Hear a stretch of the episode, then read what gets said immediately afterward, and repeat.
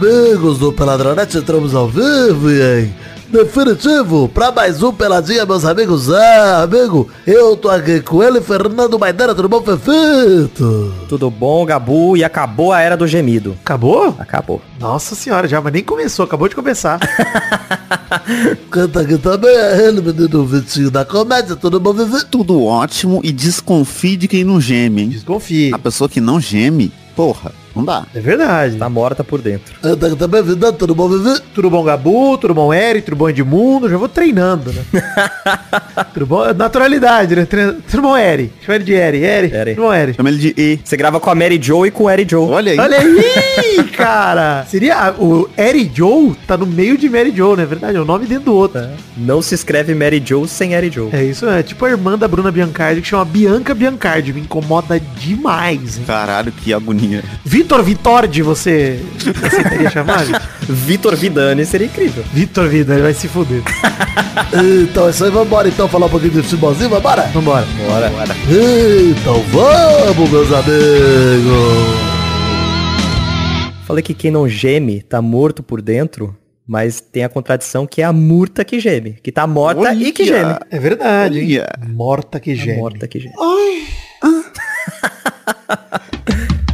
só, gente, começar o programa de hoje da- falando de redes sociais, tem podcast Peladranet em todo lugar, arroba Peladranet, arroba Peladranet. Vê o link nos posts aí, tanto no, no peladranet.com.br quanto no agregador de podcast que você estiver ouvindo, que você estiver usando pra ouvir. Tem as redes sociais do Peladinho e tem as nossas redes sociais particulares, arroba Príncipe Vidani, arroba Show do Vitinho e arroba Maidana no Twitter ou arroba o Fernando Maidana no Instagram. Já tá no Blue Sky, Maidana? Não tô lá, não achei convite, tô procurando. Maidana Sexo tá disponível lá, já chequei. Tá, disponível? Então no eu, Blue eu Sky vai ser mais o arroba show do Vitinho lá, hein? Conseguiu, Vitinho? Consegui. Deixa eu entrar e te adicionar então, que eu não te sigo ainda, hein? É, eu só tuitei muita maconha e pais separados e mais nada. Ah, eu sou bordão, né? Falta o Maidana. Se você conseguir um convite, eu te dou, Maidana. Que eu já consegui um pra Aninha, já consegui um pro Mal. Ah, eu aceito. Tô aceitando o céu azul aí. O convite e o sorvete, que também é muito bom o sorvete, céu azul. É Blue Ice o Corvette, viu? O sorvete. Corvette. Não é Blue Ice? Corvette. O Corvette. Corvette eu também aceito. Corvette céu azul. É, lembrar vocês de ouvirem os nossos projetos paralelos, o Mal Acompanhado. O Maidana que tem lá o spoiler alert que ele fica fazendo live de Loki até hoje. Isso, a live de Loki hoje, hein, gente? Vitinho na Comédia com seu fábrica de filmes aí, fazendo um sucesso atrás do outro. Exatamente, toda semana um, um filmezinho mais doido do que o outro. Essa semana saiu um episódio com o Didi Braguinha, inclusive, filho de Ná, que é o episódio aí que a gente fez um, um bagulho que eu não vou nem conseguir explicar aqui de tão.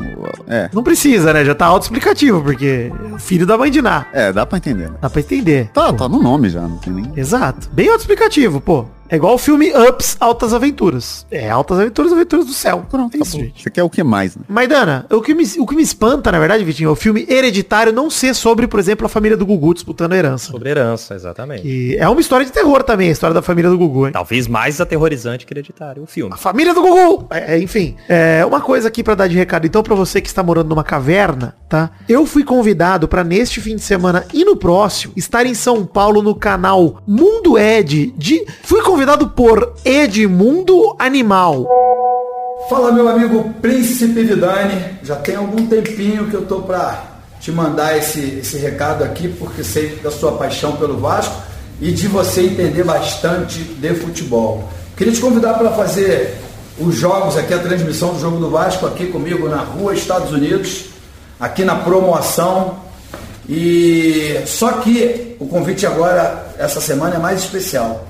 Eu não vou poder estar aqui, o Eri também não vai poder estar aqui e a gente quer que você seja o nosso comentarista aqui no canal Mundo Ed. Se você topar, entre em contato com a gente aí que você vai ser muito bem recebido, tá bom? Grande abraço, fica com Deus, Príncipe Vidani. Au, au, au, Edmundo é animal. Ele me mandou um vídeo, um vídeo que está nos meus destaques do Instagram. Se você entrar lá em Príncipe Vidani no Instagram, você vai ver ali o destaque chamado Edmundo. Me convidando para comentar jogos do Vasco no seu canal do YouTube. Estarei em São Paulo para estar presencialmente com ele e Eri Johnson. Pelo que eu entendi, o Eri vai estar nesse sábado, o Edmundo não vai estar. No outro sábado, o Eri não vai estar e o Edmundo vai estar. Então eu vou conhecê-los pessoalmente, né, em dia separados, como um filho de pais separados, né? Será que eles são a mesma pessoa? Não, acho que creio que não. É, e não podem estar no mesmo lugar ao mesmo tempo. Acho que tem a chance. Não, porque na semana passada eles estavam juntos. Estavam juntos. Mas aí pode ser truque de câmera. Eu assisti ali um pouco da live. Pode ser também, igual o Chapolin, né? E o Chaves, quando eles juntam. É. Mais uma parada real. Tem o link aí no post pro canal Mundo Ed. Mas eu peço pra vocês seguirem nas redes sociais, porque com certeza no dia, etc, no dia antes, eu vou fazer um barulho aí pra poder divulgar a live. Pô, é muito foda, de verdade. Pô, Caralho, sério, absurdo. gente, só- se eu só tivesse recebido o vídeo do Edmundo, eu já tava realizado, mano. Sem sacanagem, assim, ó. Edmundo é o, cara, é o primeiro ídolo do meu time que eu vi destruindo no meu time. Tipo, mano, virei Vascaíno Jovem, 97 é um ano, inclusive, que muita gente diz, eu sou um desses, que o Edmundo jogou bola pra ser melhor do mundo naquele ano. Tanto que ele jogou bola. Ele fez 30 gols no Brasileirão, o Vasco foi campeão, ele metendo, puta que pariu. E, cara, a gente acabou de comentar aqui que eu comprei a camisa dele, né? É verdade, né? Gastei 800 contra. Eu vou levar pra ele autografar, obviamente, inclusive. É, agora vai valer muito mais. Você tá maluco, cara. Pô, e o- só do cara ter o apelido de o animal, Animal. ele já tem que ser respeitado. Mas, pô, sério, de verdade é um ídolo do meu time, um ídolo do Brasil, do Palmeiras, do Vasco, o próprio Cruzeiro jogou. Então, assim, cara, é impressionante, velho. Eu- No Corinthians também jogou. O Edmundo é É do mundo, né? É do mundo. Olha. jogador icônico da minha geração. Folclórico. Isso aí, Maidana. Folclórico e... Caralho, o Maidana o encerrou o assunto, acabou. Não tem mais como continuar. É isso. E, e outra parada, ele não é só esse jogador folclórico, por exemplo, como o Daverson. Porque ele jogava pra caralho. Teve só Saci Pererê, né? Com duas pernas. É, Edmundo foi um dos melhores jogadores que eu vi jogar sem sacanagem. Do cara conseguir, é, mesmo que no mesmo time, né, ter uma briga de igual para igual contra o Romário, isso não é qualquer um. É. É. E a minha vida tá um rolê aleatório tão grande que além do Edmundo eu ganhei um Eric Johnson de brinde. Isso me deixa muito Que também, feliz, cara. grande ator, tá? grande ator, Vamp, Muito foda. entre outras novelas. Príncipe Vidani, Eric Johnson na área, olha aí, ó. Aqui é Vasco. Aí também, então fechou. Tamo juntos. Um abraço grande. Depois vamos nos ver. Vamos nos conhecer pessoalmente, valeu? Nação Vascaína. Tamo juntos. Cara, de verdade, sem sacanagem, eu tô nojento, gente. É isso, simplesmente nojento, cara. Porra, tô muito feliz. Brigadão pelo convite, pessoal da produtora, pessoal do Mundo Ed, Edmundo, Eric Johnson, todo mundo, cara. Brigadão mesmo. Vocês fizeram minha vida um tanto mais feliz aí por conta desse convite. Se vocês quiserem me desconvidar hoje, eu já tô feliz já. Tudo bem, não tem problema. Não precisa nem enrolar, né? Pode crer. Já aproveitou. Não precisa nem enrolar. Puta, já tô realizado, mano. Tem um vídeo do Edmundo. O Edmundo sabe meu nome, gente. Puta, acabou. Entendeu? Tá ótimo. Tá 10. Vamos falar de Libertadores rapidinho, só pra gente fechar a fase de grupos que a gente falou semana passada. E aí a gente fala do sorteio também da Libertadores, fala como que acabou ficando. Grupo C, o Palmeiras recebeu, o Bolívar devolveu com estilo, tinha levado 3 a 1 na estreia, você lembra, na primeira rodada? E aí o Palmeiras enfiou 4 a 0 Não sei se vocês viram os gols desse jogo do Palmeiras e Bolívar. Pô, não vi. Mas só teve golaço, cara. Só golaço, mano. O primeiro gol, gente, sério. Rafael Veiga aproveitou uma bola mal afastada da zaga do Bolívar aos 24 do primeiro tempo e lança pro Rony de chaleira, por cima, um lançamento reto. O Rony domina no peito, ela quica na grama e ele manda pro fundo do gol. Puta golaço do Palmeiras o primeiro. O segundo linda tabela do Arthur com o Piquerez. Ele lança o Piquerez na esquerda, o Piquerez cruza, ele de cabeça faz o 2 a 0 aos 33 do primeiro. No segundo tempo, mais uma jogadaça, o Piquerez jogou no Rafael Veiga, que dominou de costas pra zaga, virou de frente, encarou o zagueiro e deu uma cavadinha de leve de canhota pro Piquerez finalizar cruzado. Golaço também, o 3 a 0 O quarto gol foi o mais comum, foi o contra-ataque, o Dudu lançou o Arthur em profundidade. O Arthur aproveitou a zaga toda desarrumada, 40 no segundo tempo, saiu na cara do gol, bateu 4 a 0 boa finalização. Grande noite dos três, hein? Veiga, Arthur e Piquerez e o Palmeiras 4 a 0 e terminou a Libertadores, olha que surpresa, como primeiro colocado geral da competição. É isso. É muito É isso, revoltante né, ver o tanto que esse time joga. É revoltante. O Abel tá em crise, hein? Tá em crise o Palmeiras. É, ca- cada, cada dia mais desesperado esse time do Palmeiras. Não, no fim de semana no Brasileirão, o Palmeiras realmente tropeçou duas vezes seguidas, né, galera? Nossa, será que acabou o mojo do Abel? 15 pontos na Libertadores, gente. Pelo amor de Deus. Acabou o mojo. Não, e não foram tropeços também, né? Tipo, perdeu um jogo de 1x0 empatou um outro em 2x2. Tipo, É, e 1x0 nossa, questionável Deus. contra o Botafogo também, né? Que fez dois, dois gols anulados. É, sim, e também com pênalti perdido do Veiga, que é uma coisa que não acontece muito. É, então, então. tipo assim, não é um parâmetro. né? É, não, gente. O, o lance do Abel tá funcionando. Segue funcionando o esquema tático dele. Pelo amor de Deus. Não vou... Assim, se vocês quiserem culpar o Abel e demitir ele, vou achar ótimo. E eu vou amar, porra. Exato. Só no meu papel, enquanto pessoa que está gravando um podcast comentando o que eu realmente acho, é loucura. Mas tudo bem. Não, e assim, o Hendrick vai jogar pra caralho esse moleque. De verdade. Puta que pariu. Mano, eu tô muito feliz com o quanto que ele evoluiu em um ano. Sim. Não faz nem um ano que ele estreou no profissional, gente. O moleque já tá muito à vontade no Brasileirão, mano. Muito legal de ver, cara. Mas assim, que o Palmeiras entregou o jogo contra o Atlético Paranaense, entregou mesmo, tá? 2x0, gente. Sim. É, lá foi, foi entregado. Pô, com pênalti, uma expulsão do nada, o bagulho bizarro. No grupo C também teve Barcelona de Guayaquil e Cerro Portenho, valendo a vaga no Sul-Americano, empate 2 a 2 Barcelona de Guayaquil tá na Sula. Palmeiras ficou em primeiro, Bolívar em segundo, como todo mundo já sabia, tava, tava resolvido, né? E no grupo F, o Boca enfiou 4 a 0 no Monagas em casa, se classificou com 13 pontos, e o Colo-Colo, que só precisava ganhar no Deportivo Pereira em casa, empatou. 0 a 0 estacionou em 6 pontos na Sul-Americana, foi pra Sul-Americana Colo-Colo e temos Deportivo Pereira na oitavas da Libertadores. Maravilhoso. É Maravilhoso. pelo bem do nome, né? É o, é o Jorge Wilstermann desse ano, né? O time com nome de gente, né? Com nome de trabalhador, eu gosto. E já rolou o sorteio das oitavas de final. Os confrontos ainda não tem data marcada e tal, mas segue a lista aqui. O primeiro time que eu falar, vale lembrar, joga ida em casa, volta fora, vice-versa pro segundo time, obviamente, né? Atlético Nacional vai pegar o Racing, Nacional do Uruguai pega o Boca Juniors. Ainda desse lado da chave, o Deportivo Pereira pega o Independente Del Valle e o Galol pega o Palmeiras. Rapaziada, É, confronto que tenha ro- rolado Libertadores sim, Libertadores não também. É.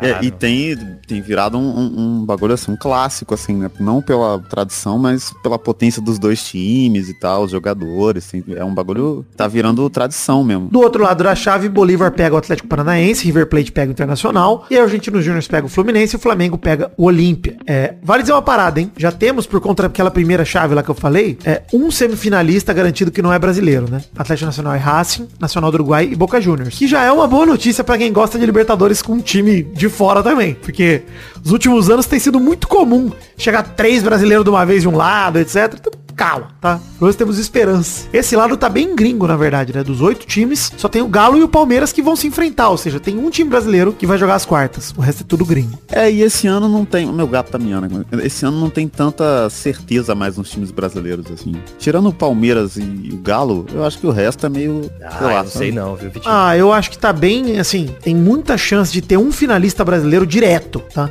A gente vai falar isso na segunda chave, que é Bolívar e Atlético Paranaense, É. River Plate Internacional, Argentinos Júnior e Fluminense, Flamengo e Olímpia. Eu acho que os quatro brasileiros passam, gente. Eu também acho, cara. O Cap deve passar do Bolívar. O Inter pode passar pelo River, não é nenhum absurdo. Tá invicto na Libertadores ainda, mas é o jogo mais difícil, acho que. River deu umas escorregadas também, né, nesse, nessa Libertadores. Sim, na fase de. No começo, fase de grupo foi, foi ruim. É. Depois recuperou. O único confronto que o brasileiro tá real em desvantagem, assim. Porque o Atlético Paranaense tá bem contra o Bolívar. Beleza, acho que passa. O Fluminense contra o Argentinos Júnior tem tudo pra passar também, se bem que a gente vai falar do Fernando Diniz, que talvez pode atrapalhar o Fluminense. É. E o Flamengo e o Olímpia. Aí, o Flamengo vai atropelar o Olímpia, não tenho dúvida nenhuma. Nossa, É, tá com certeza. Estamos zicando, talvez? Talvez.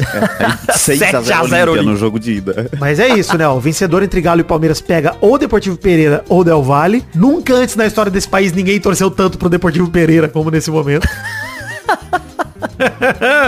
pro Del Valle idem, né? Inclusive, porque os que não são palmeirenses nem torcedores do Galo vão torcer todos para o Del Valle. Cara, o símbolo do Deportivo Pereira não parece nada. Parece uma lata de tinta, parece um posto de gasolina. Que porra é essa? E é isso, né? Do outro lado, se o Cap, Internacional, Fluminense e Flamengo vencerem seus confrontos, eles vão se enfrentar nas quartas, né? Cap e Inter e, Flu, e Fla-Flu nas quartas, seria muito legal de ver, inclusive, por quartas de Libertadores. E a gente já tem um finalista brasileiro garantido, se isso acontecer. É, finalista... Vai ter, né, gente? Pelo, um finalista brasileiro pelo menos tem, gente. Pô, Vai ter um finalista brasileiro. Não tem como, cara. Com certeza, mas eu acho que esse Sente. ano tem uma chance maior de não ser uma final brasileira, completamente. Também acho, até porque do lado do Atlético Mineiro e Palmeiras, um deles já tá nas quartas, obviamente. Mas se, assim, eu acho que o Palmeiras tem muita chance de ir pra final. Mas vai ter que passar por Racing, ou Boca, ou Del Valle. Cara, vai ser um caminho foda pra chegar até a final, tá ligado? Ou Atlético Nacional. Só tem time foda que tá acostumado a jogar Libertadores ali do outro lado. O Racing, o Boca, o Atlético Nacional, Del Valle. Del Valle toca pela Sul-Americana. Então, sim, é complicado, complicadíssimo. Acho que é do lado dos, dos outros times brasileiros. Eu, eu tô- acho que tá legal essa Libertadores de acompanhar justamente por isso. De um lado tá foda por conta dos gringos, do outro tá foda porque é só conflito brasileiro entre time bom. Pô, real, é. Inclusive digo, hein, se o River ganhar do Inter, por exemplo, eu acho que o River é um sério candidato a ser uma pedra no sapato da galera aí, porque o River é o time que a gente já falou aqui, né, gente? É o famoso deixou chegar. É. Deixou chegar, fudeu. Tem que matar esse mal pela raiz aí, internacional, senão fudeu todo mundo. E aí, enjoado pra caralho esse time. né? Maldição. O, o River tomou, tipo, 10 gols em 3 jogos e depois passou em primeiro do grupo. Em segundo, em segundo, passei em segundo. Ah, ele passou em segundo? Ah, ele passou empatado o número de pontos, mas por saldo de gols, justamente porque tomou 10 gols em 3 jogos. Pois é. Mas o River é um time muito forte em Liberta, mano. Não dá nunca pra descartar, né? Falar um pouquinho de Copa do Brasil. Já já a gente faz uma viagem no tempo, mas vamos falar de Bahia 1, Grêmio 1 na terça-feira, 4 de julho. Vocês viram os gols desse jogo aí, pelo menos? Tá bom. Depois do primeiro tempo morno, o Bahia abriu o placar no primeiro minuto do segundo tempo, no contra-ataque que morreu no pé do Everaldo, bateu rasteiro no cantinho, fazer um 1x0. Pra tristeza dele, hein? Da fera. Eu sou Vitória. Saudades. O Bahia jogou bem melhor que o Grêmio e teve muitas chances para ampliar o placar, mas sempre parava no goleiro Gabriel Grando. E aí o Grêmio já dava por certa a derrota contra os 49, que era 4 de acréscimo de um jogo que tinha 8 no segundo tempo. O Luiz Soares aproveitou a infelicidade do goleiro Marcos Felipe do Bahia, que espalmou o cruzamento e tirou do alcance do zagueiro e bateu pro gol vazio, 1 a 1. O Luiz Soares que não é o Luizito Soares, é o Cuiabano, cujo nome real é Luiz Soares, né? Então, o Grêmio tem dois Luiz Soares. Isso é uma alegria pra mim. Fiquei muito feliz quando eu descobri isso. e acho que pode confundir a zaga, né? Marcos Soares, os caras, quem? Qual? Devia entrar os dois com Soares na camisa, inclusive. Pô, real. E deixa que deixa. Ou os dois com o Luiz, né? É mais confuso ainda. Mas, cara, era um resultado muito bom pro Bahia 1x0 e tomar um gol aos 49 do segundo. Dá aquele gostinho de puta que vacilo, pode custar caro, né? Puta merda, mano. Porque agora fica tudo aberto pro jogo de volta semana que vem na Arena do Grêmio, quarta-feira, 12 de julho, 7 da noite. E não dá muito tempo pro Bahia organizar a casa, não, né? É, E perdeu assim, no, no, no brasileiro, né? É, não sei. O Cruzeiro ganhou desse Grêmio, rapaziada. Dá pra ganhar. Mas o Bahia acabou de perder no brasileiro pro Grêmio exatamente de 2 a 1 Pois é. E em casa, né? E agora empatou e vai jogar na casa do Grêmio, cara. Realmente acho que tá difícil pro Bahia. Ainda mais pensando que o Bahia vai pegar o Cuiabá fora de casa agora sábado, provavelmente com time misto, né? Pra focar na Copa do Brasil. É, acho que passa o Grêmio aí mesmo. E o Bahia fazendo isso pode se colocar num risco foda no Brasileirão. Porque tá a três pontos do Z4. O Goiás, se vencer o Santos, é difícil também, né? Mas se o Corinthians vence, o Vasco vence, por exemplo, o América Mineiro, qualquer um desses times que vencer, já encosta, né? É. No Bahia, já o teste já passa. Então é difícil, cara. Acho que é uma escolha de. Um momento eu abandonaria a Copa do Brasil, sem sacanagem. Focaria no jogo do Cuiabá e foda-se a Copa do Brasil, gente. Se eu fosse treinador do Bahia, dirigente. É porque mesmo passando, né, cara, é muito difícil. É um, É, mas um assim, de alto nível. É grana, mas melhor não cair, né? Essa grana faz muita diferença, né? E sempre tem essa, essa coisa. É, mas se cair, é pior a grana. Eu, eu concordo, mas é muito difícil você ver no Brasil alguém que, alguma diretoria que toma essa decisão tão cedo no ano. É, 13 rodadas só, né? Essa, Verdade. a decisão certa. É. é a decisão certa, mas os caras vão demorar. Mas eu, eu acho que seria a certa também. Vocês concordam, não? Porque eu acho que, cara. Sim, sim, sim. Porque esse Grêmio é foda, mano. Esse Grêmio é o vice, é, vice do Brasileirão atual. Tem um elenco muito bom. E, mano, vai chegar babando. Porque no fim de semana o Grêmio pega o Botafogo, beleza. Também provavelmente vai botar bastante titular. Vai chegar com os caras cansados, etc. Se o Bahia poupar contra o Cuiabá, até tem mais chance. Porque vai enfrentar o líder, né? Pô, é um jogo decisivo pro Grêmio brigar pelo Brasileirão. Esse jogo é confronto diretaço. Dito isso, pô, cara, sei lá, hein? Mesmo assim, o elenco do Bahia. O objetivo do Bahia esse ano é não cair, gente. Sim. Porra, Então eu prefiro que o Bahia foque na Copa do Brasil e se foda. eu também. Vamos, Bahia, acredita. Vai, Bahia! Porra, bora, Bahia, minha porra. Bora, Bahia! Vamos pra viagem no tempo, porque hoje, quarta-feira, 5 de julho, temos São Paulo e Palmeiras, 7h30 da noite, e Flamengo e Atlético Paranaense, às 9h30. América é Corinthians, não tem? Ah, não, e tem América Mineiro e Corinthians também, é verdade. Hoje, 9h30 da noite também. Tem razão, Maidana. Bom, bora aproveitar a viagem no tempo então para comentar os jogos da Copa do Brasil, começando por São Paulo 1, Palmeiras 0, jogo das 7h30 da noite. Num jogo muito movimentado com chances para ambos os lados, o São Paulo jogou melhor, criou mais oportunidades e encontrou o caminho do gol com o lateral direito e garçom de Gatorade Rafinha, que marcou um belíssimo gol no fim do jogo aos 37 do segundo tempo. Chutaço de fora da área, cruzado da direita para morrer no ângulo esquerdo, mas teve um desvio na cabeça do zagueiro que a gente vai fingir que não viu, porque o gol foi muito bonito mesmo. São Paulo venceu o Palmeiras, apesar de tudo, de toda a desconfiança, num jogo que até teve um quase golaço do Caleri chapelando o Everton ali. Ele acabou não conseguindo finalizar para dentro do gol, mas olha lindo jogo do São Paulo que tem tudo para manter essa vantagem aí na semana que vem. Vai ser jogo duro no Allianz Parque. São Paulo não tem um retrospecto bom, mas de qualquer forma, vamos ver como o São Paulo se segura para avançar na Copa do Brasil. Vai lembrar que o São Paulo ainda busca o seu primeiro título de Copa do Brasil na sua história. Às nove e meia da noite tivemos Flamengo 2, Atlético Paranaense 1. De virada, o Mengão bateu o Atlético Paranaense por 2 a 1 no Maracanã. Vale dizer que com 6 minutos de jogo, bicão pra frente da zaga do Atlético, o Vitor Roque dividiu com a zaga, a bola sobrou pro Canóbio bater e fazer 1 a 0. A partir daí, só deu Flamengo. Falta do Arrascaeta saindo lambendo a trave, caneta do Vitor Hugo dentro da área, cabeceio do Pulgar defendido pelo Bento a queima-roupa. Até que aos 7 do segundo tempo, um lance esquisitaço, uma bela jogada do, do Arrascaeta, começou bonito. Depois virou um bate-rebate, um tira não tira.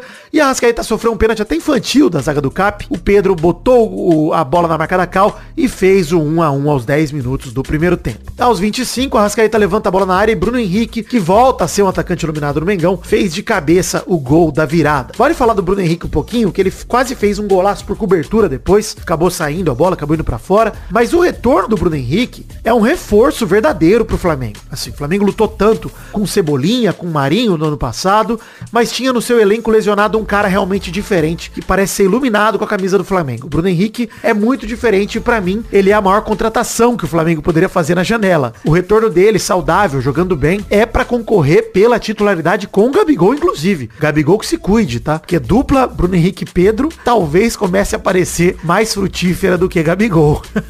Enfim, são boas notícias pro torcedor do Flamengo que tem de volta aí um cara que dá pra chamar de ídolo também, pô, protagonista na Libertadores de 2019, grande jogador do Flamengo, Bruno Henrique. Por fim, tivemos também às 9h30 da noite América Mineiro 1, Corinthians 0. Num jogo equilibrado, o Corinthians até chutou mais. Dá até pra dizer que o Corinthians jogou melhor que o América Mineiro. Chutou mais tanto pra fora quanto no gol. Mas o Juninho resolveu a parada aos 31 do primeiro tempo, recebendo uma bola em profundidade, invadindo a área e batendo cruzado rasteiro. O resultado ficou em 1x0 pro Coelho, mas uma coisa a gente precisa comentar aqui. Algo há de explicar a incessável fome de Roger Guedes, que desperdiça oportunidade atrás de oportunidade ao não encontrar alternativa que não seja o chute dele mesmo. Cara, eu convido vocês a assistirem os melhores momentos. Vai lá, procura no YouTube, o vídeo do GE dos melhores momentos da Copa do Brasil entre Corinthians e América Mineiro. Aliás, América Mineiro e Corinthians, que foi na casa do Coelho. Quantos chutes o Roger Guedes deu só no primeiro tempo? Depois do segundo tempo tem um lance até emblemático que o Yuri Alberto sai na cara do gol. Roger Guedes está livre na esquerda e o Yuri prefere chutar. Cara, eu também chutaria Yuri Alberto, sem sacanagem, porque o Roger Guedes tá tão fominha, tá numa fase tão absurda, que os outros atacantes do Corinthians mal recebem a bola quando ele tá em campo. E aí sim, quando o Yuri não tocou pra ele, o Roger Guedes desistiu de vez, de tocar qualquer bola de frente pro gol. Todas ele chutou. O Timão até jogou bem, não conseguiu fazer o gol de empate. O goleiro Pazinato foi essencial, pegou foi tudo. E quando ele não pegou, até a trave desviou um chute do Roger Guedes. Cara, pra mim o problema do Corinthians atual passa muito pelo Roger Guedes, que tá sendo pouco voluntarioso. Roger Guedes, o Jamie Tart do Corinthians, que não consegue tocar a bola, não consegue encontrar um companheiro livre. Ele quer se consagrar em todos os lances. A gente elogiou o golaço que ele fez contra o Galo na fase anterior da Copa do Brasil. Talvez o gol mais bonito da história da Arena Corinthians. Mas no jogo de ontem foi triste ver o Roger Guedes jogar. Enfim, todos os resultados da noite de quarta-feira são reversíveis. Foram todos por um gol de diferença. Tanto o São Paulo quanto o Flamengo quanto o América não conquistaram uma larga vantagem. E a resolução desses jogos vai ficar de fato para a semana que vem.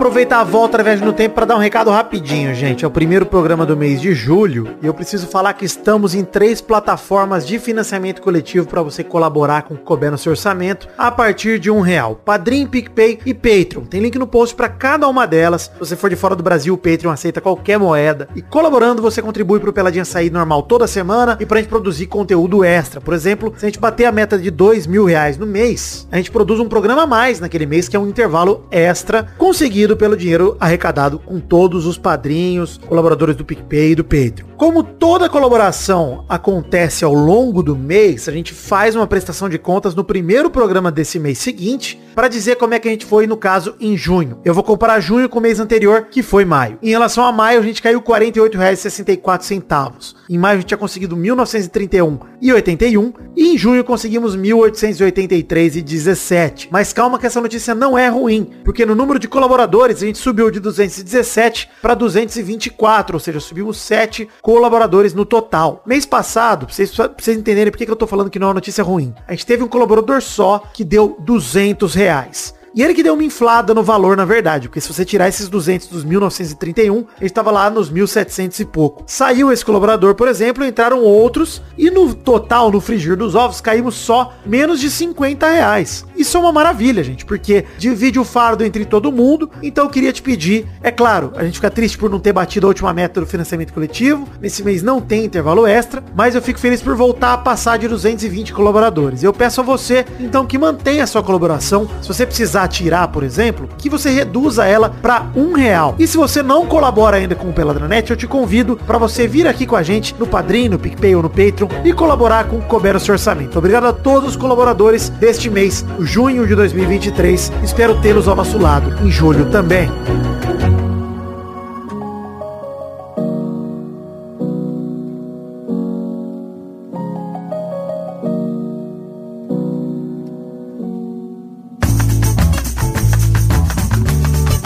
Da viagem no tempo, o bloco de financiamento coletivo que acabou de vocês acabaram de ouvir foi gravado depois também, porque eu tive que fazer a prestação de contas e tal. Vamos falar então do segundo assunto do programa de hoje, que é seleção brasileira. Ai, ai, ai, ai, ai. Puta, cara, já vou dizer, hein? vamos falar o que aconteceu e aí a gente vai comentando. Fernando Diniz foi apresentado nessa quarta-feira como técnico interino da seleção brasileira. O Ramon vai ficar na seleção olímpica e tal, vai em busca do tri e tudo mais. Sucesso, Ramon, alegria. É isso, papai. E aí rolou evento na sede da CBF no Rio de Janeiro. E ele deu uma entrevista coletiva hoje à tarde, na qual ele evitou falar do Ancelotti e ainda rechaçou qualquer conflito de interesses por seguir à frente do Fluminense. Porque qual que vai ser o esquema, né? Ele vai ficar nos dois, interino da seleção e treinador principal do Fluminense. Cara, Doideira, cara. E essa parte, ela é bizarra. Não faz sentido nenhum. bizarra, né, cara? Eu vou, vou ler na matéria aqui e a gente vai comentando. O, o Diniz disse o seguinte na entrevista. Ancelotti é questão do presidente. Vou falar sobre o meu estilo. Vou reproduzir o que me trouxe aqui. O que muda é a fartura de jogadores, a melhor matéria-prima do mundo para tentar executar as ideias que eu tenho. Em diferentes momentos da entrevista, ele foi questionado sobre como vai se dividir entre o clube e a seleção, perguntando se tinha algum dilema ético, alguma coisa assim. Ele respondeu o seguinte: "Vou ter que fazer uma convocação e tomar as decisões. E a ética que tenho que vai pautar minhas decisões. E as pessoas vão avaliar conforme o juízo de cada um. Eu que tenho que pensar o que devo pensar e deliberar sobre minhas decisões. Estou extremamente tranquilo e nesse ponto a CBF apontou a pessoa certa, declarou. Obviamente que ele não ia falar que a CBF errou, né? Porra, não faltava isso, né? Errou. Pô, sou burro. sabe? Senão não ia ter nem aceitado, né, pô? Pra falar isso ali na, na hora da conferência, pô. Ele fala que se as pessoas presumem que vai ter conflito de interesse, vai dizer que não tem ética. Se ele tomasse as decisões com base naquilo que pensa, ele não faria nada no futebol, porque a carreira dele... Aí acho que ele acertou totalmente, que ele falou, porque minha carreira é muito mais recheada de críticas do que de elogios. Realmente, muito mais. Certo. Sim. merecidos, inclusive, você acabou de ganhar seu primeiro título agora, né, Dionísio? Então, assim, até dá pra entender as críticas. Mas ele tem contrato de um ano com a seleção. Ele vai dirigir o Brasil até a chegada do Ancelotti, que tem compromisso com o Real Madrid até o meio de 2024. E a CBF, vale dizer isso, tá? É, tá contando que ele vem. Tá contando com o ovo no cu da galinha. É isso aí. Porque ela tá dando a contratação do italiano como certa. Na última terça, o presidente da, da entidade, o Edinaldo Rodrigues, disse que o treinador vai assumir a partir da Copa América de 2024. Falou, cara, na Copa América ele tá aqui já. Pô, tá aqui. Pô, isso tá com um cheirinho, né? Só que a- o contrato do Diniz é de um ano e ele falou, pense em fazer o melhor possível. Não decidimos se engloba a Copa América. O planejamento de Ancelotti era CBF. Meu compromisso é fazer o melhor que eu puder fazer. Ou seja, o presidente da CBF fala, não, Ancelotti tá aí na Copa América. Mas pro Diniz falaram, talvez ele não venha ainda na Copa América. Talvez seja você.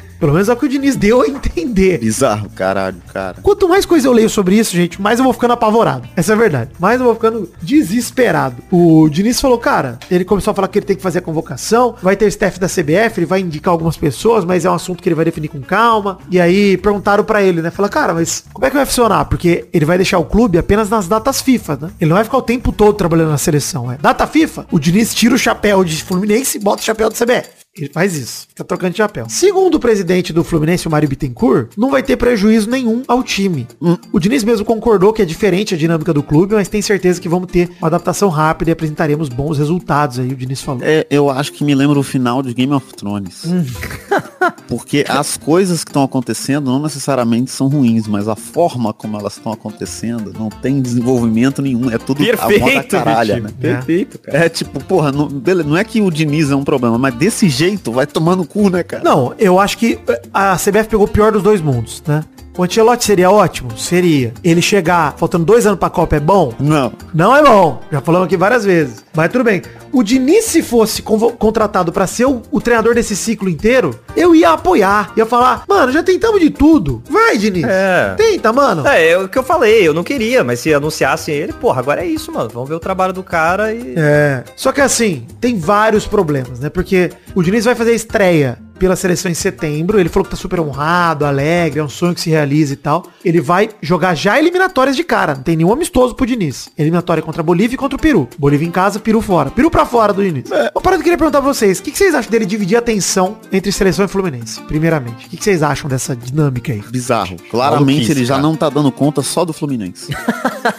Eu acho maluquice, velho. Acho maluquice. Mas é a chance do Marcelo voltar pra seleção. Ah, tem esse ponto, né? Só se fosse como 10 no lugar do Neymar. É verdade, é verdade. É, não é inédito, tá? É incomum, mas não é inédito. É, o Luxemburgo, em 98, no segundo semestre, dirigiu o Brasil paralelamente ao Corinthians também, que foi campeão brasileiro naquele ano. Nos últimos meses de 2000, o Leão foi treinador da seleção, dividindo entre a seleção e o esporte também, que estava nas quartas a João Velange naquele ano. É, já aconteceu antes. Não é surpresa, não é a CBF de agora, que bagunça que é. Eu acho que assim, não é exclusividade, mas que é bagunça é, tá ligado? Então assim, É, assim. É bagunça. de novo a CBF tá bagunçada, assim como em 98 e 2000. É, eram momentos que a gente tava bagunçado também, né? Tipo, eu acho que também tem que desmistificar um pouco essa coisa de que quando a gente ganhou ou quando a gente era bom, era, era tudo certo, assim. Os dois treinadores foram uma merda, tá? Sim. Exato. Tanto o Leão quanto o Luxemburgo. São péssimos exemplos. Então, assim, se a gente for pegar o, o histórico, pra levar em consideração, ah, pô, o Luxemburgo foi campeão brasileiro. Ótimo pro Corinthians. Pra seleção ele foi uma merda. Pô, Exato. É, foi um pô, lixo. Não tem como, gente. É um, são trabalhos diferentes também. A gente já comentou aqui como é muito diferente ser um treinador de um time e treinador da seleção, que você junta o time pra jogar por uma semana no máximo. É, e assim,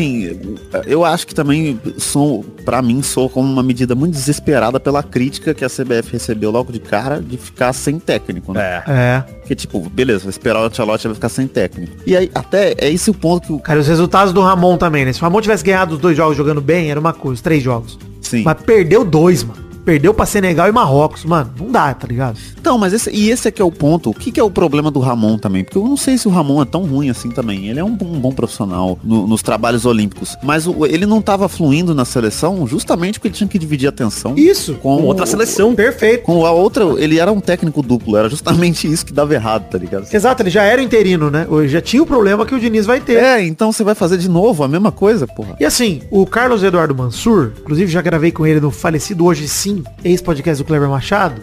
Beijo, Mansur. Ele falou o seguinte: não tem como dizer que o Fluminense não será atrapalhado. Primeiro, porque nos dias de seleção, os outros rivais do Fluminense vão estar treinando com seus treinadores. E o Fluminense não, né? Porque o treinador deles vai estar na seleção. Outro ponto: tem jogos do Brasileirão nos dias seguintes à data FIFA desse ano. Imagina que o Diniz vai lá jogar na Argentina, na Colômbia, na Bolívia. Ele vai voltar correndo pra treinar o Fluminense na beira do campo no outro dia, sendo que ele não treinou, não preparou o time todos esses dias aí. Não vai. Então o Fluminense provavelmente não vai ter o treinador na preparação pra esses jogos. Pô, concordo 100% pro- com o Mansur em relação ao Fluminense ser prejudicado. aí. O Mansur continua. E aí a gente vai pra um possível conflito ético.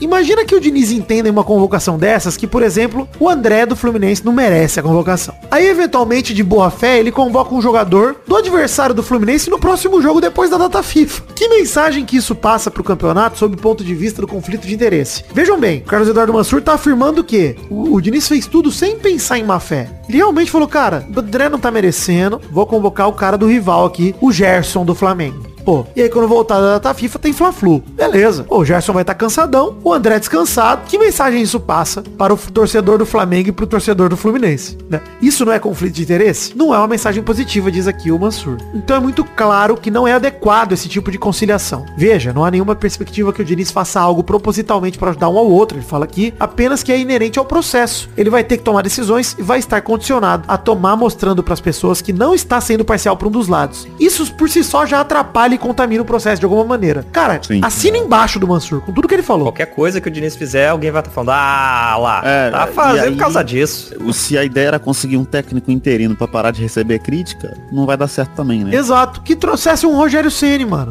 Um cara que tá sem emprego. Ah, foi o que ele falou também, já, já pegou o cara que é talvez o mais criticado do Brasil hoje. Aham. Que já não tá na melhor fase que ele tava no começo do ano. Vale lembrar. É. É, e, e dos caras aí, tipo, sei lá, que poderiam assumir sem o Ancelotti, né? Que poderiam ter. se- é, Eu acho que ele é o único que aceitaria isso aí que ofereciam. É assim. Ah, porque ele é maluco, pô. E, e assim, pra mim, gente, de verdade, mano. A gente conversou sobre o Diniz já aqui. Eu não sou contrário ao Diniz como treinador na seleção. Eu acho que até talvez ele vá mal nos clubes e talvez ele seja um bom treinador de seleção. Porque a dinâmica é bem diferente. A dinâmica é muito diferente. O Diniz tem uma filosofia de jogo legal. É, e, o- e o que sempre reclamaram os caras que, que são muito defensores do Diniz, eles sempre dizem que o problema dele é material humano. É. Porque ele não, nunca teve elenco.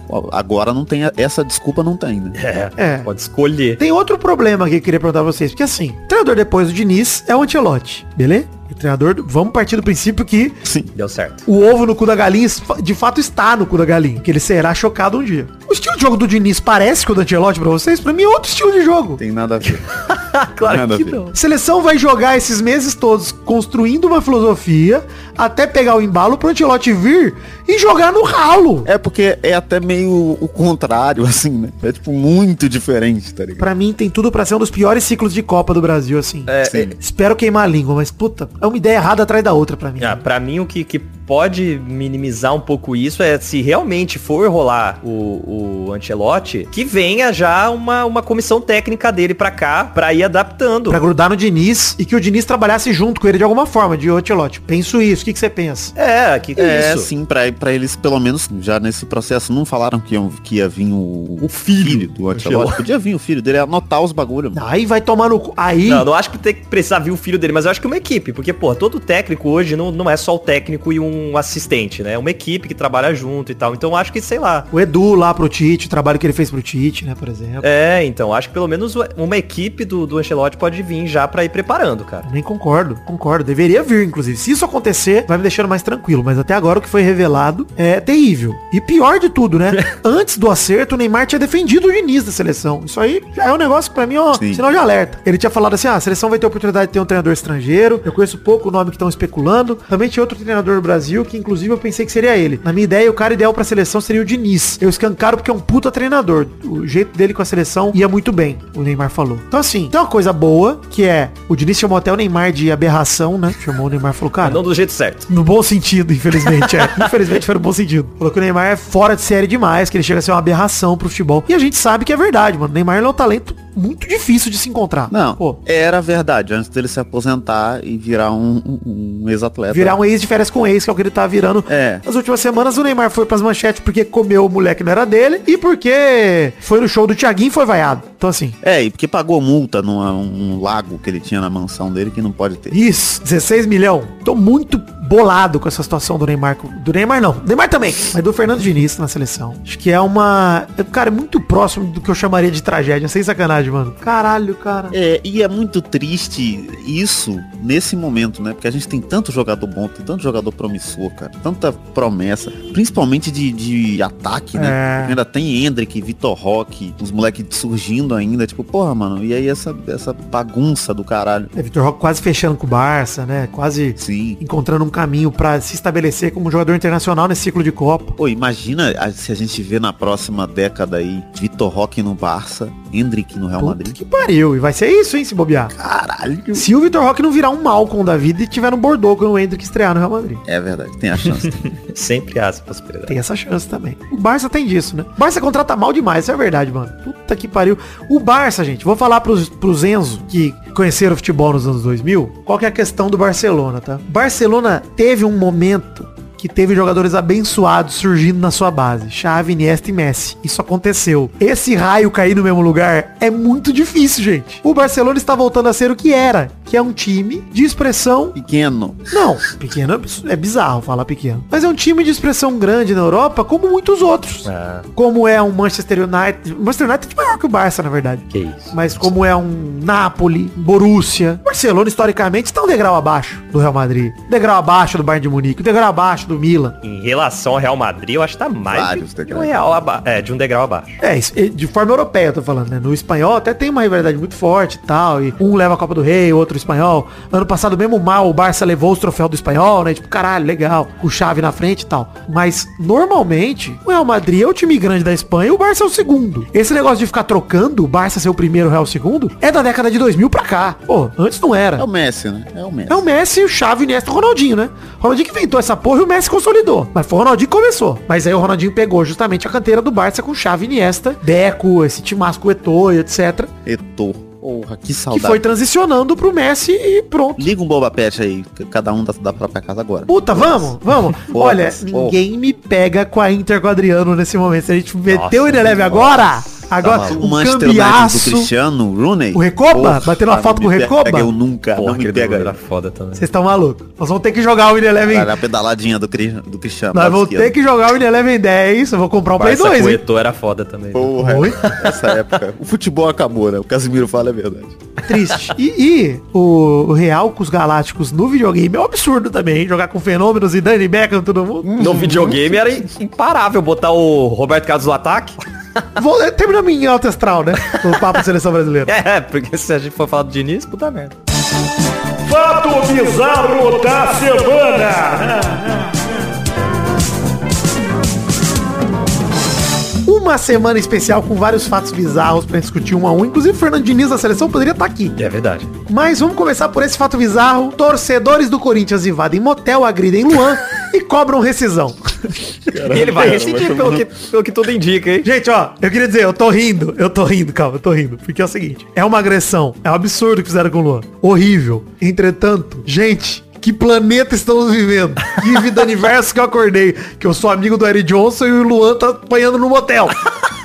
Porra, não tem condição. Porra é essa? Não, mas assim, a carreira do Luan, ela já é fascinante. Se ele parar agora. Fascinante. Ele não precisa ganhar, mas porra, cara, é incrível, isso é incrível. É doideira. Madrugada de terça-feira, motel na cidade de São Paulo. O UOL apurou com pessoas próximas a Luan que ele foi surpreendido em um motel na zona oeste de São Paulo. Ele tava com alguns amigos e várias mulheres, dizem 10 mulheres, né? 9, 10. O jogador do Timão teria sido agredido e retirado do motel à força. Os ferimentos não foram graves, mas ele postou até story com sanguinho falando, não é só futebol. Ele foi cobrado pelos torcedores para rescindir o contrato imediatamente. Gente, deixa eu falar um negócio pra vocês, tá? Eu vou especular, especular. Vocês acham que tem alguma possibilidade de alguém da diretoria do Corinthians ter ficado sabendo que ele ia pra esse motel e ter pedido pra Gaviões ir pra lá, ter dedado?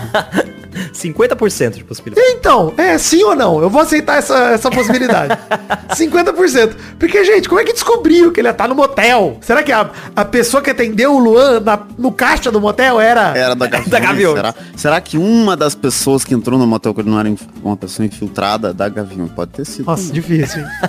Mas, cara, que bizarro. Quanto que deu o recibo lá? Tem um- uma foto do, do- do quanto que deu a noite toda no. É 1.700 reais só a suíte que ele, que ele pegou. 1.700 só o pernoite da suíte que ele pegou. É, o motel desconhece qualquer informação, a galera ficou em- é, né, encobertando as coisas. Mas a verdade é, o Luan tem contrato com o Corinthians até dezembro, ele tá afastado do elenco profissional. Ele ganha um salário que são centenas de milhares de reais, muito caro, muito, dos mais caros do elenco. 800 mil reais é o salário. E ele disse até, ele participou do podcast do Denilson Show, falando que tá bem fisicamente, pediu nova chance, e o Luxemburgo foi lá e falou, a torcida pediu, eu não posso fazer isso, não vou comprar essa briga. É, o Luxemburgo já falou que não, não vai ter nova chance pro Luan. Ou seja, por isso até que a torcida tá pedindo pra ele rescindir pra gastar menos dinheiro do Corinthians. E eu acho que o Luan, que veio pro Corinthians falando que é corintiano, tinha mesmo que rescindir. Porra, não tenho dó de quem ganha 800 pau por mês, Maidana. Não tem. Não, tá maluco. Eu também não tenho dó, não. Vai tomar E a galera ficou revoltada justamente por isso, que foi na noite que ele participou do podcast, né? Falou, não tenho oportunidade, e a galera falou, pô, tem treino amanhã e você tá aqui, ó, na- de madrugada no e- motel. E, e vou dizer outra coisa aqui. Não, mas ele tá afastado, né? Tá afastado. Rico não tem motivo pra ir no motel. Motel é um lugar feito pra você que é pobre impressionar a pessoa num lugar um pouco mais rico. Se você é rico, sua casa já é boa. Não, mas Ibis não tem cadeira erótica.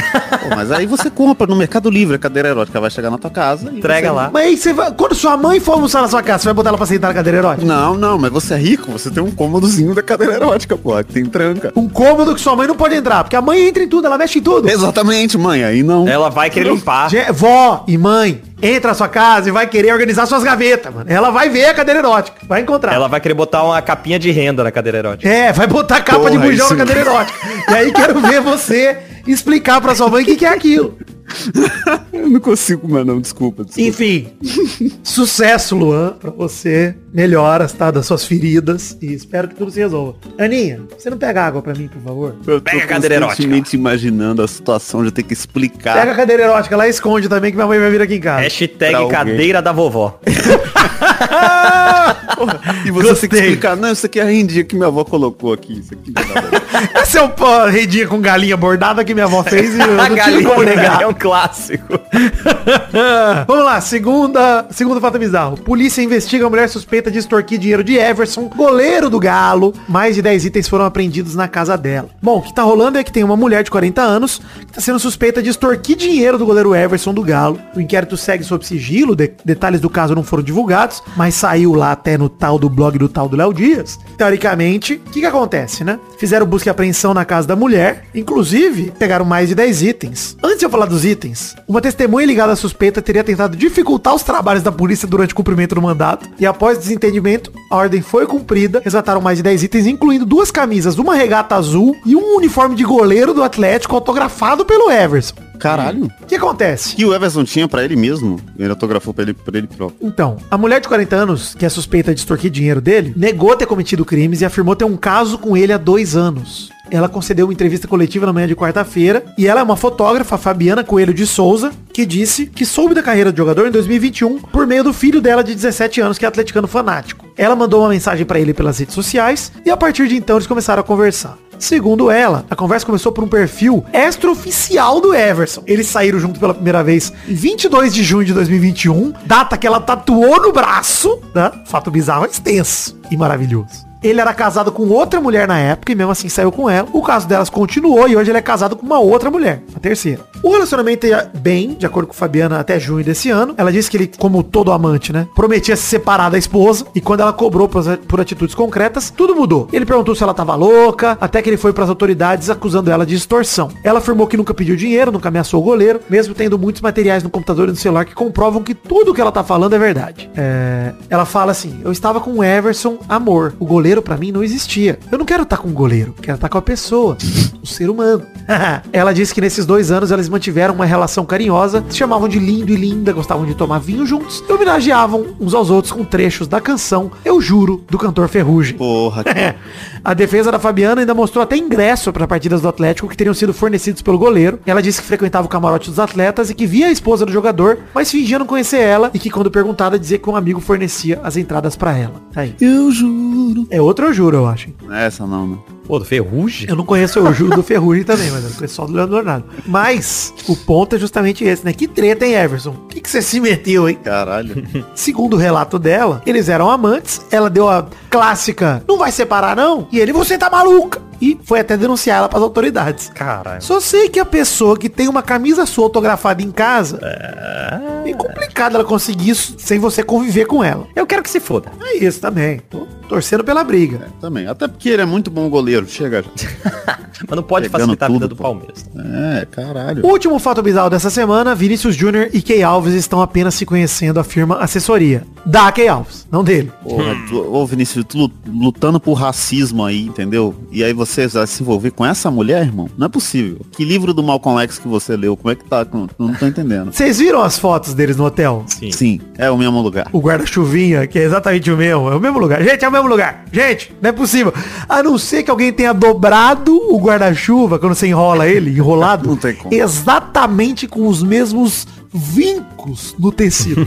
Se alguém fez isso, porra, aí o hotel é cinco estrelas, Vidinho. Aí, porra. Pô, é, realmente. Os caras são caprichosos a ponto de medir os vincos do guarda-chuva, porque puta que pariu, gente. Mas assim, que bagulho bizarro. Ao site Google Gloss, a assessoria da ex-jogadora de vôlei afirmou que ela e o atacante do Real Madrid estão apenas se conhecendo e que são amigos. Enfim, gente, o lance é, o Vini Júnior tá de férias. O que, que eu acho? Podem ter saído, dado uns beijos, dado uma transada gostosa. E é isso aí, gente. Nem erro nenhum. É, tá pronto. Não tem problema nenhum, gente. Não vejo esse problema que o Vitinho falou, pô, mas justo essa. Tinha só uma noite, entendeu? Ah, não, ok, mas assim, a gente conhece o histórico dessa pessoa, né? Não é uma pessoa aleatória, sei lá. Sei, mas é uma mulher bonita. Aí tem, tem controvérsia também, pode entrar nessa discussão, mas aí não, não é nem esse o meu ponto, né? É mais porque pega mal, porque é justamente agora, assim, sei lá. É, todo mundo ficou chamando essa mulher de racista há mó tempão, sei lá, pega mal. Entendo que pega mal, mas acho também que Vini Júnior é um garoto de 22 anos. Ele sim merece o título de menino, hein? É, não, e eu prefiro que ele saia pegando todo mundo assumidamente do que que ele entra num casamento de fachada só pra, pra aparência É. e trai a mulher, tá ligado? Prefiro que ele seja É. solteiro e saia mesmo rapando todo mundo, foda-se. É, pô, tá lá beijando. Eu sou a favor do beijo da boca dele. Sempre sou a favor, sempre fui. É isso. Adoro beijo na boca. Eu sei. Principalmente se for da minha namorada. Porra, aí eu sou muito Olha. Eu não gosto dos dela não, viu, Vitinho? Já beijei melhores já. Prefiro os seus, Vitinho.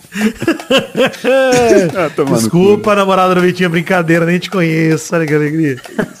Mas ela, ela adoraria beijar você numa oportunidade. Ah, mas aí, pô. Quem não adoraria? Exato. Ouvintes já tiveram essa. Só começar a ouvir, né? E num evento atropelado que eventualmente ela me beija. É o que acontece com todos os ouvintes que ouvem a gente aqui. Enfim, gente. Esses foram os fatos bizarros da semana de hoje. Muita coisa pra comentar no programa de hoje. Vamos chegando aqui ao fim desse programa. Grande momento. Ô, Vitor, correio. Isso, ler cartinhas enviadas para podcast.peladranet.com.br. Começar mandando abração pro Pedro Medeiros de Belo Horizonte, que é torcedor do Galão da Massa, e ele tá maratonando Ele disse, inclusive, que eu carreguei o time dele nas costas com minha zica reversa. Né? Galol lá no começo, realmente, pra virar o que virou, tenho certa culpa aí. Ele começou a escutar o Pelado em maio de 2023, quando o Andrei, lá do Mundo Freak, comentou que tinha participado aqui e que era o único podcast de futebol que o Andrei gosta, mesmo sem curtir o assunto. Aí o Pedro começou no piloto e hoje tá no 406, quando ele mandou o e-mail. Tava, porque ele já mandou outro e-mail depois. Ele ficou feliz de me ver zicando o Cruzeirão criminoso. Ele é torcedor do Galo, né, Vitinho? Então ele chamou assim. Com toda a força até afundar a raposa na Série B. Foi a coisa mais linda. Mas a gente tá voltando. Você espera uns 10 anos aí pra você ver.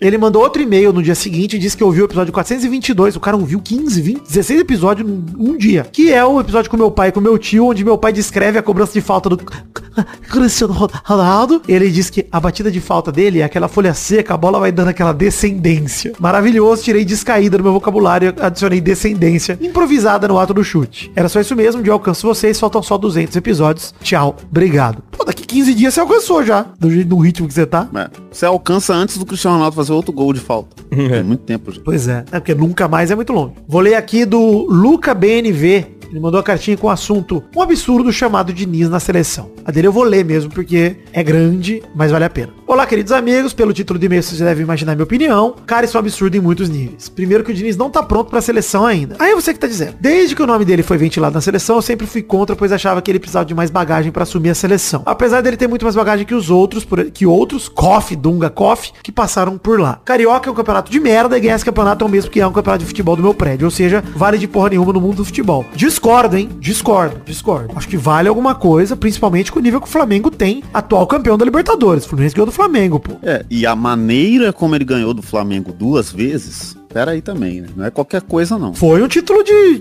pô, considerável sim. Discordo de você aí, menino Luca. Segundo, ele ainda continua técnico fluminense, vai fuder uma das coisas que eu acho mais importante do trabalho do Diniz, que é o dia a dia. Seleção, você pega dois dias de treino e joga, não dá tempo do Diniz implementar o estilo dele tão rapidamente. Além disso, durante as datas FIFA, ele vai deixar de treinar o time pra focar em seleção. O Fluminense já não anda muito bem e agora vai ter que se virar quando o Diniz estiver ausente durante as datas FIFA. Muito o que o Mansur falou quando a gente falou sobre isso também. Terceiro, que o estilo do Diniz não é o mesmo que o do Ancelotti, então esses seis meses vão ser jogados fora dia 1 de julho, quando o Ancelotti assumir. Seis meses não, amigo. Um ano. Nove meses pelo menos, tá? Ou seja, perda de tempo. Poderia continuar listando coisas menores como convocação, etc, mas acho que esses três pontos são os que mais me pegam com essa escolha. No mais, seguimos. Estaria aqui pra ouvir as opiniões de vocês ao longo desses seis meses de Diniz. É um ano, cara. Que seis meses? Você tá maluco. E talvez, de vez em quando, dar minha opinião sobre os rumos da Canarim. Mas com toda certeza, essa é uma das épocas mais vergonhosas da seleção brasileira. Um forte abraço, até a próxima, pessoal. Cara, concordo com você na maioria dos pontos, só no primeiro, que eu discordo, tá? Acho que o questão de bagagem, Diniz é tão bom quanto qualquer outro. Acho que isso aí já tá beleza. O problema é a falta de exclusividade e a diferença dele de estilo pro Ancelotti e o pouco tempo que os dois vão ter. Né? Isso é o que a gente discutiu durante o bloco. É, até, cara, se fosse pro Diniz ser estritamente só interino enquanto o Ancelotti chega, tudo bem. Ninguém tá reclamando. Não, o problema não é o Diniz. Mas eu nem chamaria de interino. Chamaria de técnico mesmo. Diniz é o técnico da seleção até o Ancelotti. Sim. O contrato dele dura um ano. É, pronto. técnico por um ano, né? Porque não tem como ser interino um ano. Puta que pariu também, é verdade. Exato. A ideia de interino é uma ideia de merda, cara. Isso é verdade. Sim. Diego Santos veio mais uma vez pra comentar sobre a sensação de estar no estádio, dessa vez pra um jogo do seu time. Em fevereiro ele tinha mandado uma cartinha pra gente a respeito dele ter ido pra assistir Fluminense e Portuguesa no Maracanã. Foi a primeira vez que ele tinha ido pro estádio. Dessa vez ele foi no Morumbi pra ver o seu Tricas contra, por coincidência, também o Fluminense. ele indica que quem nunca foi em um estádio que vá, caso se sinta seguro pra tal, é claro, porque é uma sensação maravilhosa xingar o Daronco com ele longe. Nem de longe eu xingo o Daronco. Jamais. Vai que ele ouve, Tá escala a arquibancada pra te dar o Tá soco. maluco?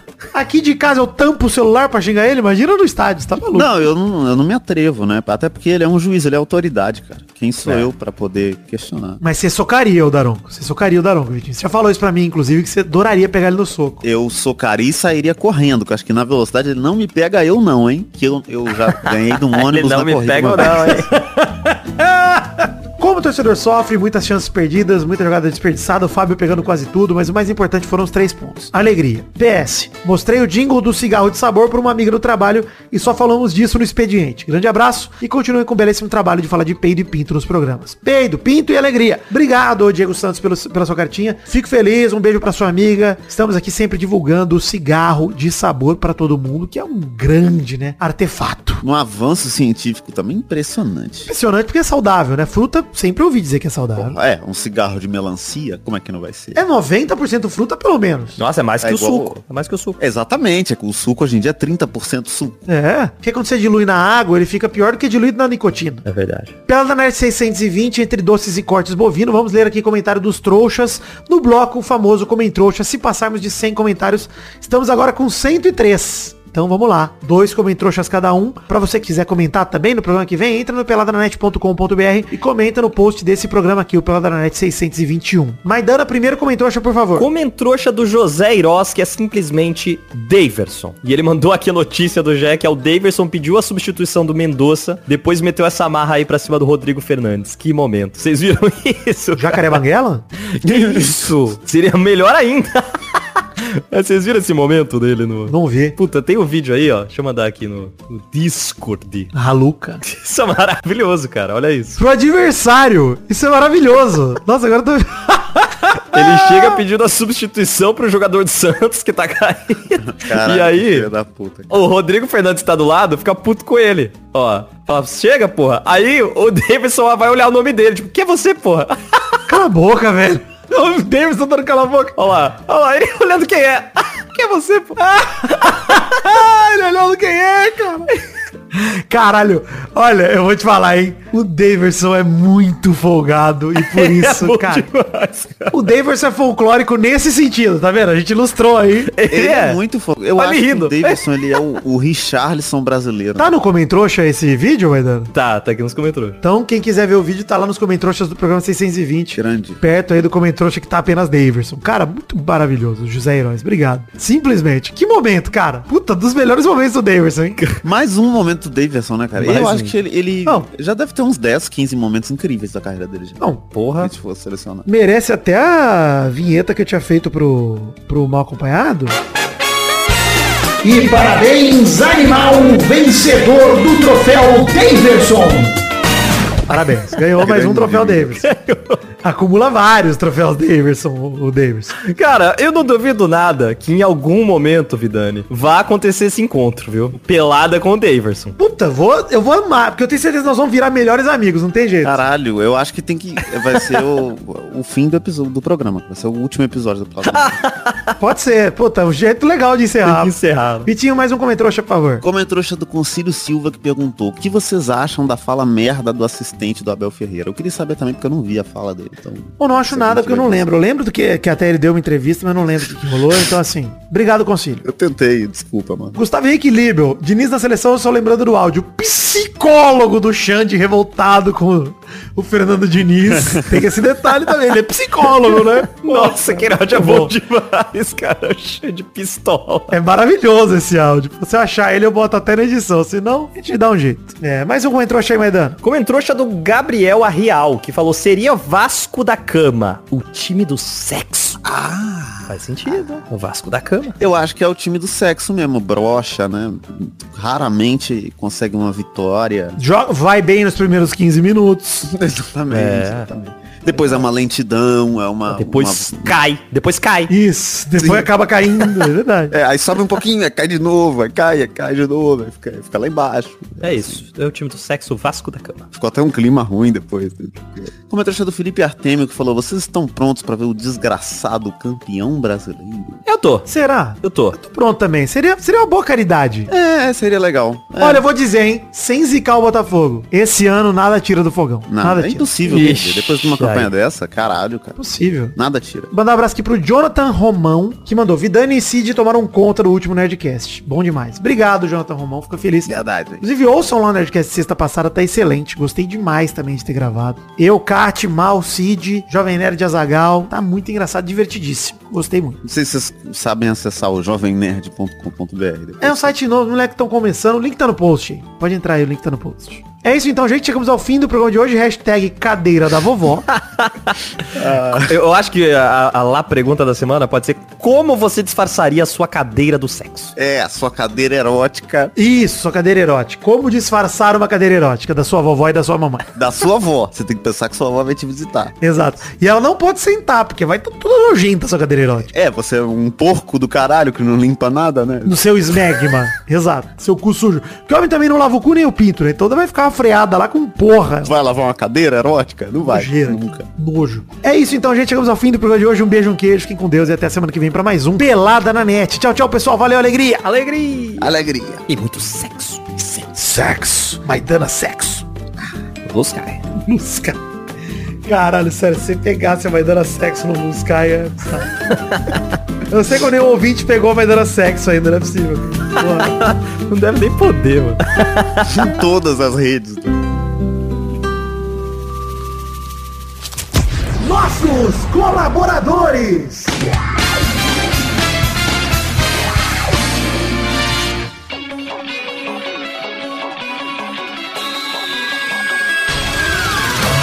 Chegamos nas tirinhas para aquele bloco gostoso demais. Que bloco seria este, meu amigo Testostas?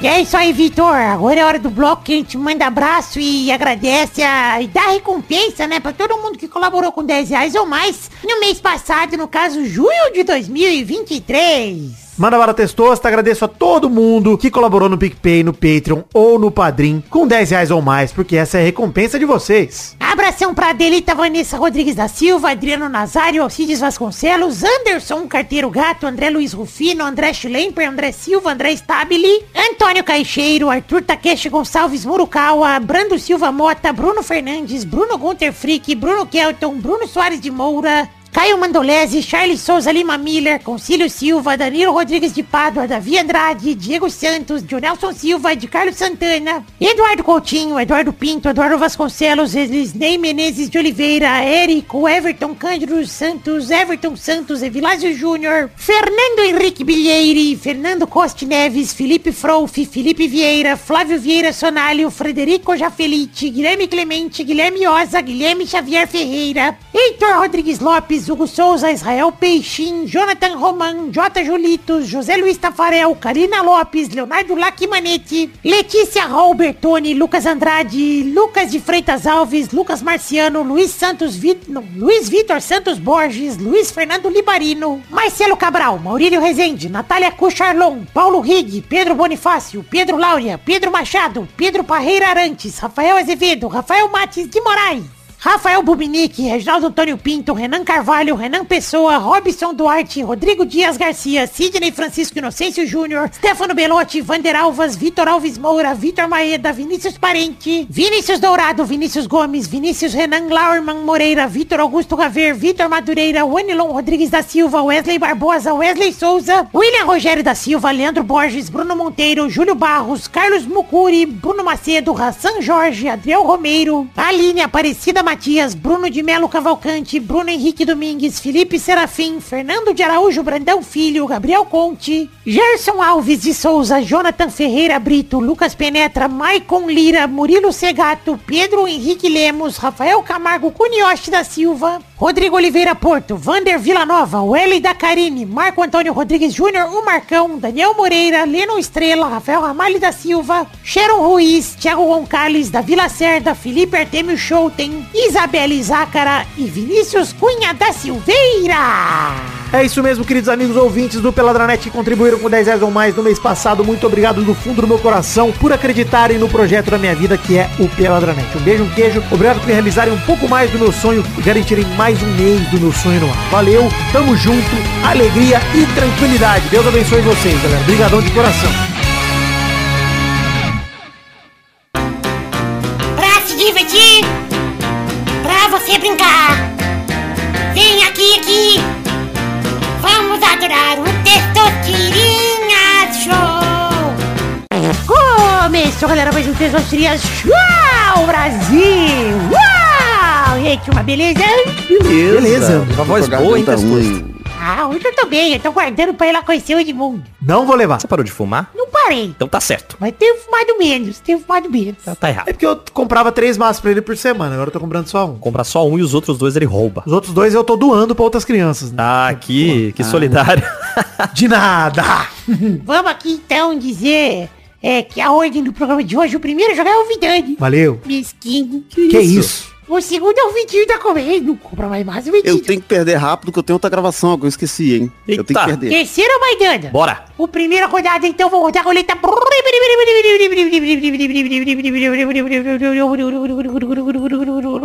Eu quero o nome de um filme do Sylvester Stallone sem a letra O no nome. Vai, Vidani. Rapaz, como é que eu vou saber isso? Problema seu. Caralho, Sylvester Stallone sem a letra O. Eu só sei um. Você falou, você falou, fodeu. Que pariu, gente. Guardiões da... Ai, da Galáxia. Guardiões. Puta, quase. Eu vi tanta vogal e... Tá bom. Errou! Vai, Vitinho. Rambo, eu tenho que perder, desculpa. Obrigado. Vai, Maidana. Um abraço, falou amigo. Creed. Creed, cara. Eu só sabia esse. Aê, o Maidana ganhou. Ganhou. Pô, mas foi foda, hein? Foda, né? Um beijo pra audiência, um abraço. É que eu pensei em inglês, mas Guardians, aí tem o off, seria depois. É, ia se fuder de qualquer jeito. Valeu, então, gente. Chegamos ao fim do programa de hoje. Um beijo, queijo. Tchau, tchau, pessoal. Valeu. Valeu, alegria. Cara, mas não tem mais. Não tem outro. Será que tem outro? Pesquisar. Pequenos espiães. Espiões. Não tem, mano. Pequenos já tem, ó. É. Falcão. Daylight. Pô, Daylight é. Daylight é. E não tem tradução. Daylight é Daylight. Daylight. Porra, cara. Caralho, esse filme é foda. Daylight é legal. Pô, mas é difícil lembrar. Pô, só vem os clássicos na cabeça, né? Pois é. Tulsa King. E o filme dele pornô lá, o Garanhão Italiano? Puta, esse aí é. Esse tem, esse tem outra. Tem ó. Tem. Oh! Oh! Tchau, tchau, pessoal.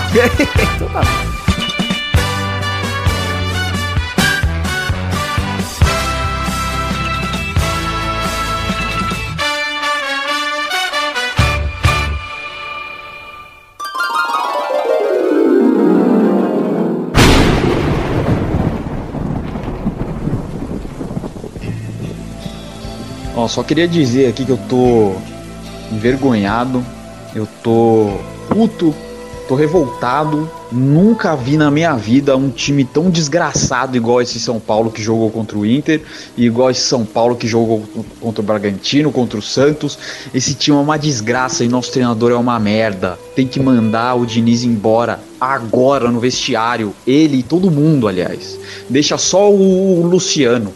Manda todo mundo embora. Todo mundo de São Paulo manda embora agora, agora no vestiário, agora. Manda os caras, tira a camisa do São Paulo agora, agora. Esses caras não podem usar a camisa do São Paulo, esse bando de filha da p... pagando um milhão e meio pra um filho da p... que entrega cada jogo do São Paulo, ele entrega um gol. Cada jogo do São Paulo, o Daniel Alves entrega um gol, pelo menos. No mínimo ele entrega um gol. Esse desgraçado. E o Diniz entrega a todos, porque o esquema é dele. O esquema é dele. Como pode o São Paulo começar o jogo que, que ele tá como líder disputando contra o vice-líder, contra o vice-líder em casa, tomando um aperto com, sei lá, 10 minutos de jogo. O São Paulo toma dois gols, cara. No primeiro gol que São Paulo tomou, o repórter de campo falou que o Diniz pediu para os jogadores continuem saindo, jogando, tocando a bola. É inacreditável, os caras não estavam conseguindo. Já tinha tomado um gol. O que, que passa na cabeça desse treinador? Ele, mano, o cara fez faculdade, o cara estudou, o cara é psicólogo, mano. Até eu que sou imbecil, sei reparar que os caras não estão conseguindo jogar. Fala assim, ó, mano, começo do jogo, os caras tão, tão frenéticos, marcando.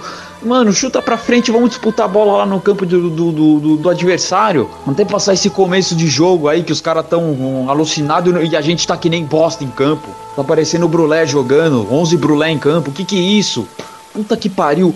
Ó, cara, é, esse ano, tava até falando com um amigo meu agora, esse ano, todos os resultados emblemáticos foram derrotas do São Paulo. 5 a 1 contra o Inter em casa, sendo líder e o, Inter vice-líder. Derrota contra o Mirassol, que os caras foram montar um time no dia, chamando pelo WhatsApp lá, o motorista de Uber. E derrota pro Binacional, cara. Binacional.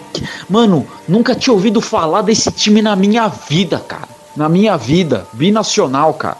E esse desgraçado desse Diniz continua fazendo a mesma merda que ele tá fazendo. E não muda, não tem outro jogo, não tem. O que, que ele tá fazendo? Mano, como esse cara pode? Sem brincadeira, o cara não ganhou um título, um título importante na, na vida de filha da p dele. Não ganhou um título importante. Ele tava sete pontos com, na, na, na frente do segundo colocado. Sete pontos. Os caras que estão em campo do time de São Paulo, o único cara que tem título importante é o, des- é o desgraçado Daniel Alves. O resto, se for se fosse, porque agora não vai mais ser, mas se fosse campeão brasileiro, isso eu tô dizendo pensando no individual, porque esses filhos da p eles só pensam neles, eles não pensam no clube que eles estão jogando, eles não estão importando. Porque eles vão pra casa e daqui a pouco eles estão igual o Daniel, está lá batucando lá, tá lá tirando foto de carro com, com o carrinho dele lá, que é botando no Mercado Livre e com roupinha de palhaço, roupinha do Coringa lá. Esses filha da p eles poderiam ser campeão brasileiro. E, e, e, e- ia ser pro currículo desses desgraçados. No currículo individual deles. Além deles entrarem histó- pra história do clube, que tá há 10 anos sem ganhar porra nenhuma, poderia ser pra qualquer time, cara. Poderia ser pra, jogando pra qualquer time. Corinthians, Palmeiras, Flamengo, sei lá. Qualquer time. É inadmissível um time entrar em campo desse jeito, cara inadmissível um time jogar desse jeito, um time que é líder, que tá na fila, que tá com os caras que não ganharam nada na vida. Os caras tinham que estar. eles tinham que entrar em campo babando como se tivesse raiva, cara. O juiz tinha que olhar e falar assim, mano, tem que examinar esses caras aí que eles estão doentes, bicho. Eles estão babando. Os caras estão babando. Eu tô revoltado, eu tô indignado. Eu não quero mais torcer pro São Paulo. Eu tomar no cu.